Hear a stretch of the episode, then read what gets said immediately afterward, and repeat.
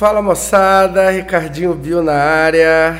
Vamos para mais um capítulo sobre a bioquímica celular. A bola da vez agora são os lipídios, chamados também de gorduras. E sem mais delongas, roda a vinheta porque o bicho vai pegar. Ricardinho Bio Podcast. Oh meu Deus, Brian. Bom, pessoal, espero que todos vocês estejam bem, porque eu também estou e eu tenho uma responsabilidade grande com vocês agora. Quer falar um pouquinho sobre os lipídios, conhecidos popularmente como gorduras.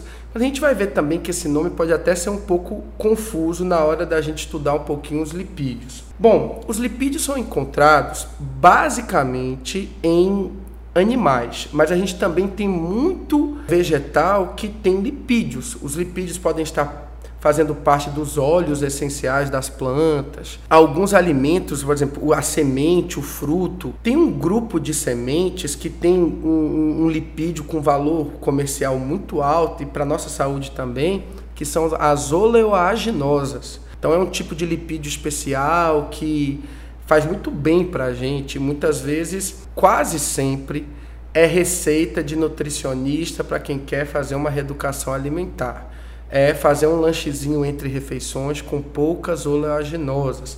Tem um tipo de lipídio lá bacana. Bom, os lipídios também são compostos orgânicos. A gente viu que carboidratos ou eram aldeídos ou cetonas.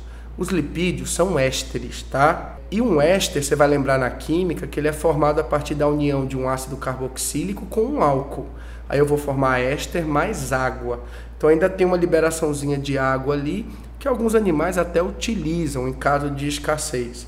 Isso acontece muito nas reservas de gordura dos dromedários, que vivem em ambientes muitas vezes secos. O ácido carboxílico do lipídio que a gente vai trabalhar é o ácido graxo. Ele pode ter algumas variações com relações às ligações de carbono, e aí se ele tiver apenas ligação simples, a gente vai chamar de saturado. Se tiver algumas ligações covalentes duplas ou triplas, não sei, ou tiver várias ligações duplas, aí a gente vai chamar de insaturado. Mas uma coisa é fato, os lipídios como um todo, eles são insolúveis em água. Isso faz com que eles sejam hidrofóbicos.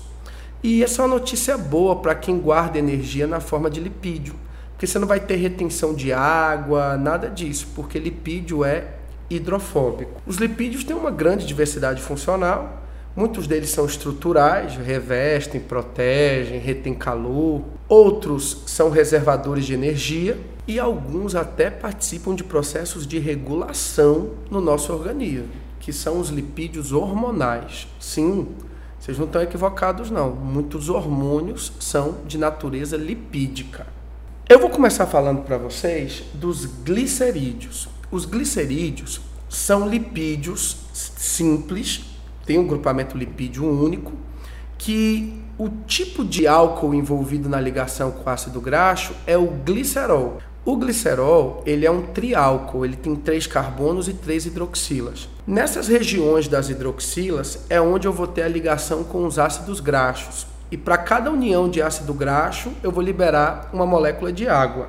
Então também é uma síntese por desidratação, só que não é uma ligação como a dos carboidratos, que é glicosídica. Agora a gente vai chamar de ligação de esterificação, porque forma ésteres, forma lipídios. Os glicerídeos, eles são a base dos lipídios de reserva dos animais. A estratégia que os animais têm para guardar energia a longo prazo é na forma de glicerídeo. Como o glicerídeo, ele, o álcool permite a ligação de três ácidos graxos, a gente vai chamar de triglicerídeo ou ácido triglicéride, que pode não só ser um excelente reservador de energia, como também pode funcionar como proteção mecânica, retenção de calor, isolante térmico. Proteção mecânica, pensa em um lutador de sumô. Aquela camada de triglicerídeos ali no tecido adiposo ajuda a amortecer impacto. Isolante térmico, a gente sabe que os animais que têm uma reserva maior de gordura, inclusive a gente, muitas vezes a gente sente um calor maior e tal. Isso é natureza física mesmo dos lipídios.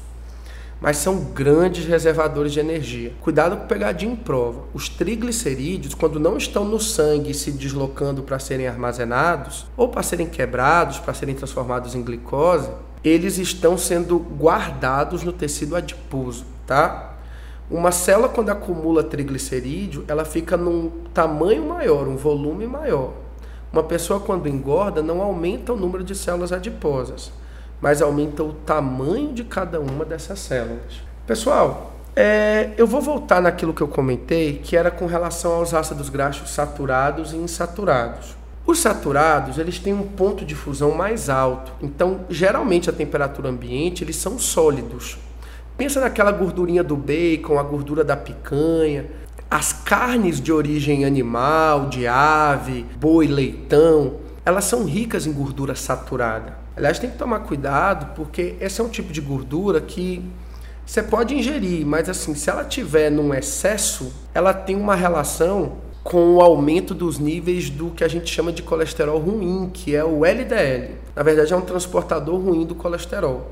Então a gente sempre tem que consumir alimentos que têm gordura saturada com parcimônia. Já os ácidos graxos insaturados são divididos em dois grupos. Os monoinsaturados, que só tem uma insaturação, eles são encontrados geralmente em algumas sementes de castanhas. Eles são muito legais porque eles conseguem reduzir os níveis de LDL, o chamado colesterol ruim, e conseguem aumentar os níveis de HDL, o popular colesterol bom. Só ressaltando que nem LDL nem HDL são moléculas de colesterol, mas sim são proteínas que transportam o colesterol. Uma de uma forma bem legal e outra podendo causar problemas quando estão em excesso. Os ácidos graxos insaturados, eles têm um ponto de fusão mais baixo, então eles costumam ser líquidos à temperatura ambiente.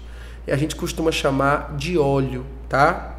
Os óleos, óleo de soja, óleo de girassol, óleo de algodão, tem óleo de peixe, óleo de fígado de bacalhau. Os monoinsaturados são encontrados em grande quantidade nas oleaginosas, castanha de caju, castanha do Pará, amêndoa.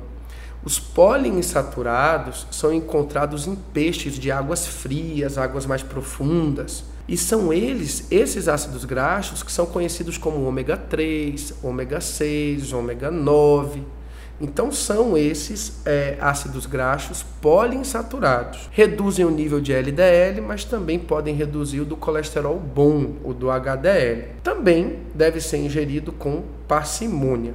É melhor do que a gordura saturada. Tem também, gente, uma versão de uma gordura artificial, que é a gordura hidrogenada. A gordura hidrogenada é um tipo de gordura que você pega um óleo insaturado e adiciona hidrogênios para poder remover as insaturações. Com isso, o ponto de fusão ele vai é, acabar aumentando e ele, o lipídio vai sair daquele estado líquido para um estado meio ceboso, pastoso, é aquela consistência do biscoito recheado, da margarina e é muito utilizada na indústria alimentícia, não só para realçar o sabor, porque sabor também depende da textura, mas também para aumentar o tempo de conservação. É um lipídio que é dif difícil de ser metabolizado, por isso que tem uma relação também com doenças cardiovasculares quando a gente ingere grandes quantidades. A gordura hidrogenada, o ideal é que ela seja é, eliminada da nossa alimentação. Beleza? Show de bola. Vamos falar de um outro tipo de lipídio agora, que são os cerídeos, conhecidos popularmente como ceras. De cara eu já informo para vocês que a cera não, tem, não é formada pelo glicerol, não tem função de reservar energia. A função aqui é estrutural, é de hipermeabilização. Tudo bem, seu amiguinho tem muita cera no canal auditivo, vai revestir, vai proteger, é importante ter cera no canal auditivo. Agora, as ceras, elas estão em grandes quantidades nos vegetais. Então é muito comum a gente ter aquele material que é comercializado para encerar lataria de carro, tudo, o piso de algumas regiões. E a gente sabe que essa cera é uma cera vegetal, de uma árvore chamada de carnaúba. Tem diferentes árvores que são ricas em cerídeos. Mas as ceras são basicamente encontradas nos vegetais. É, eu queria comentar um pouquinho com vocês sobre o papel da cera que cria uma camada de revestimento espessa em algumas plantas que vivem na caatinga e outros ambientes secos. O revestimento da folha com cera acaba permeabilizando a folha e diminuindo a perda de água por transpiração. Em locais que o solo é seco, que não tem muita água, a planta não pode se dar o luxo de ficar perdendo água toda hora na forma de vapor, porque ela não vai conseguir repor. Por conta disso, foram selecionadas as linhagens positivamente que tinham essa camada hipermeabilizante, tá certo? Então, planta de caatinga chamada de xerófita, algumas estratégias presentes nelas estão relacionadas ao revestimento nas folhas com cera. Grande função é de hipermeabilização.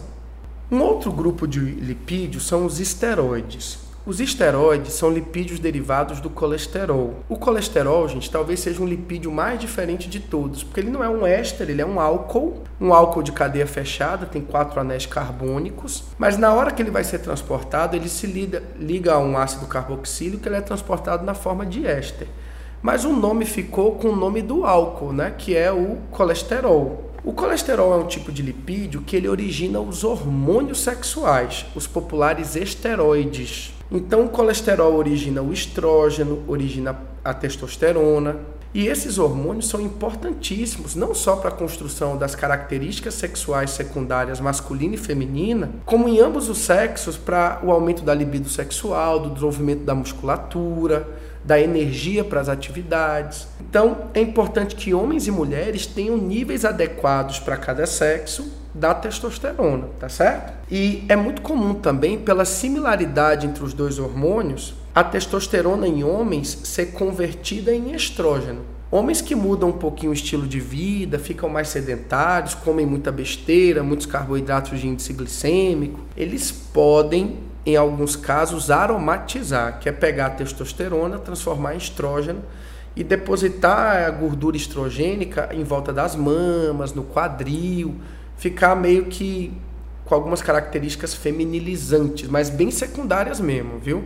Não características primárias. Ao contrário do que muita gente acredita, o colesterol não é um lipídio é, prejudicial à saúde. Eu digo mais, ele é indispensável para a nossa saúde, a gente precisa dele. O colesterol, ele participa da estrutura da membrana plasmática das células dos animais.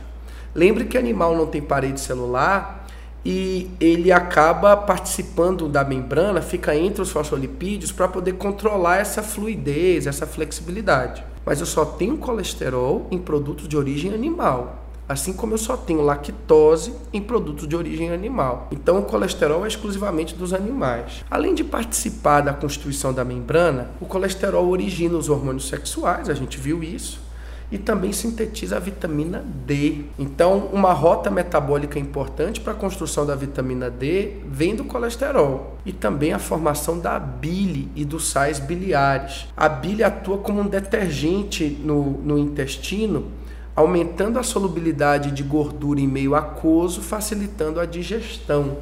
Ela pega grandes pedaços de gordura e separa em pedaços pequenos na água para que as enzimas consigam atuar de forma otimizada. Apesar da bile não digerir a gordura, ela otimiza a digestão das gorduras. Agora, em alguns casos, o excesso de colesterol pode ser prejudicial. E não é o colesterol isolado, não, tá? Tem que ser associado com outros fatores. Associado, por exemplo, com é, triglicerídeos elevado, sedentarismo, sobrepeso. Aí esse conjunto que é analisado pelos médicos acabam é, permitindo associar com um risco maior de doenças cardiovasculares. Até porque se o colesterol estiver no vaso sanguíneo, preso ali, circulando em grande quantidade, pode correr o risco dele se depositar na parede do vaso, causar uma inflamação, que vai reduzir ou obstruir o fluxo de sangue podendo causar danos mais sérios. Imagine se eu tiver uma placa de colesterol obstruindo o fluxo sanguíneo da coronária, que é uma artéria que irriga o coração. Provavelmente eu vou ter um infarto do miocárdio. Se eu tiver uma placa de colesterol obstruindo um vaso que irriga o, cérebro, eu vou ter um, um AVC, um acidente vascular cerebral. Ao nome dessa calcificação, depósito de placa de colesterol no vaso sanguíneo, na artéria, a gente chama de aterosclerose. O prefixo atero vem de ateroma, que é placa de gordura. Esclero vem de rigidez, de dureza, porque esse vaso inflamado fica rígido. Ele pode formar uma placa estável que só reduz o fluxo de sangue, ou ele pode formar uma placa instável. Nesse caso, o vaso se rompe para proteger de uma hemorragia, o corpo coagula o vaso e aí obstrui totalmente o fluxo de sangue. É um acidente vascular hemorrágico. É muito mais sério. Por isso que a gente precisa se cuidar. Cuidado com a alimentação, inserir uma atividade física diária. O segredo para o nosso sucesso, para a saúde, é o equilíbrio. Agora, o colesterol, ele, a maior parte dele não vem da, dos alimentos. O colesterol, 80% dele é produzido no nosso fígado a partir de uma rota que a gente chama de rota endógena. E isso é genético. Tem família que produz mais, tem família que produz menos. Então, você não tem muita permissibilidade de controlar colesterol por alimentação, porque os alimentos que fornecem colesterol, eles contribuem cerca de 20 a 15% do colesterol. O resto é sua natureza familiar mesmo que produz muito. Alimento que tem colesterol é carne, leite e derivados, tudo de origem animal, tá? E aí agora, gente, eu cheguei num momento importante, porque é um momento que a gente vai desconstruir aquela ideia de LDL, HDL, conhecido como colesterol ruim, colesterol bom. Eu concordo que um é ruim e o outro é bom, mas eles não são as moléculas de colesterol. LDL significa é, lipoprotein de low density, então é uma lipoproteína de baixa densidade. Nesse caso, galerinha, é, a baixa densidade prejudica mesmo o transporte do colesterol e o LDL em excesso ele tem uma relação direta com o acúmulo de placa de colesterol no vaso. Por isso que a gente tem que ter sempre um controle do LDL para ele não ficar alto demais. O valor máximo permitido dentro da normalidade é até 130 miligramas por decilitro de sangue. Já o HDL é uma proteína de alta densidade ela transporta tranquilamente e quanto mais você tiver, melhor. Vamos entender como é que as duas atuam? O LDL, ele tem uma função que é para ser bacana. Ele pega o colesterol no fígado e tem que levar para os tecidos pelo sangue. Só que como ele é um transportador ruim, se você tiver muito LDL, a chance dele deixar um colesterol no meio do caminho é muito alta. E isso que é ruim para a gente. Já o HDL é bom, porque ele vai consertar os erros do LDL. O HDL vai pegar o colesterol que está preso no vaso e vai devolver para o sangue. Apesar de alimentos de origem vegetal não terem colesterol, alguns óleos vegetais são ricos em HDL, que é essa proteína que transporta, principalmente das oleaginosas, tá? Ou, ou são ricos em precursores que originam HDL. Um dos últimos lipídios é um composto que ninguém lembra que é lipídio, que são os carotenoides. Lembra da clorofila da fotossíntese? Lembra do caroteno, do licopeno, da xantofila? São todos pigmentos fotossintetizantes. A função deles é absorção luminosa. Eles vão captar diferentes comprimentos de onda da luz, que é uma onda eletromagnética. Para uma planta, o legal é ela ter uma diversidade de pigmentos fotossintetizantes, para ela poder aproveitar a luz ao máximo, assim, absorver vários comprimentos de onda. Mas o principal mesmo para a fotossíntese é a clorofila. Ah, os vegetais mesmo têm dois tipos de clorofila, clorofila A e B, que vão absorver luz num, num espectro assim bem parecido, um pouquinho diferente só, mas que se complementam. Existem lipídios que participam da fotossíntese construindo os pigmentos que absorvem a luz. São os carotenoides. Tem um pigmento que é o caroteno, a gente chama de beta-caroteno. Quando a gente ingere alimentos que têm beta-caroteno, ele é digerido e libera duas moléculas chamadas de retinol, que é o que a gente chama de vitamina A. E recebe o nome de retinol porque é uma vitamina que participa da construção de uma célula da retina, que é o bastonete e participa da saúde da visão. Por isso a gente fala que a vitamina A é importante para a visão. A carência da vitamina prejudica a formação dos bastonetes e o indivíduo vai ter muita dificuldade de enxergar em ambientes pouco iluminados. Bastonete é para você enxergar no escuro. Sem enxergar quando tem muita luz, você vai usar uma outra célula, que é o cone. E o cone não tem relação com a vitamina A, não. Uma outra curiosidade: o bastonete permite você visualizar imagens em preto e branco, não distingue as cores. A vitamina A ajuda na construção do bastonete e está presente nos alimentos com caroteno, que é um tipo de lipídio. Caroteno também serve ó para o bronze, aquela marquinha. Eita, nós. Cabelo ok, sobrancelha ok, marquinha tá ok. Pois é, galera. Tudo isso aí depende também do caroteno, tá? Que é um lipídio importante. Eu vou finalizar a nossa aulinha de lipídios falando de um lipídio complexo que cai muito em questões de biologia celular, que é o fosfolipídio. Ele recebe esse nome porque ele tem um grupamento não lipídico associado ao lipídio, que é o grupo fosfato. Isso confere a ele uma afinidade diferente em meio aquoso. A parte lipídica, que tem álcool, ácido graxo, ela vai ter fobia à água. Então, em meio aquoso, a cauda do fosfolipídio vai se esconder, porque ela é hidrofóbica. Já a cabecinha do fosfolipídio, que tem o grupo fosfato, vai ter afinidade com a água. Se eu jogar um monte de fosfolipídio na água, eles vão se organizar de tal forma que eles acabam construindo aquela estrutura que a gente conhece, que é aquela bicamada de fosfolipídios das células. E foi assim que a gente acredita, é assim que a gente acredita que surgiu as primeiras os primeiros seres com membranas lipídicas, tá? A partir dessa é uma consequência da afinidade do fosfolipídio em meio aquoso é formar aquela dupla membrana fechada. Mas lembre que pelo fato dele ter uma região polar e apolar, ele é anfifílico ou anfipático, né? Atua como um detergente também. Queria agradecer a vocês. Estamos junto aí para tirar as dúvidas. Biologia com Ricardinho Bio. Um abraço a todos. Ricardinho Bio Podcast. Oh meu Deus, Brian.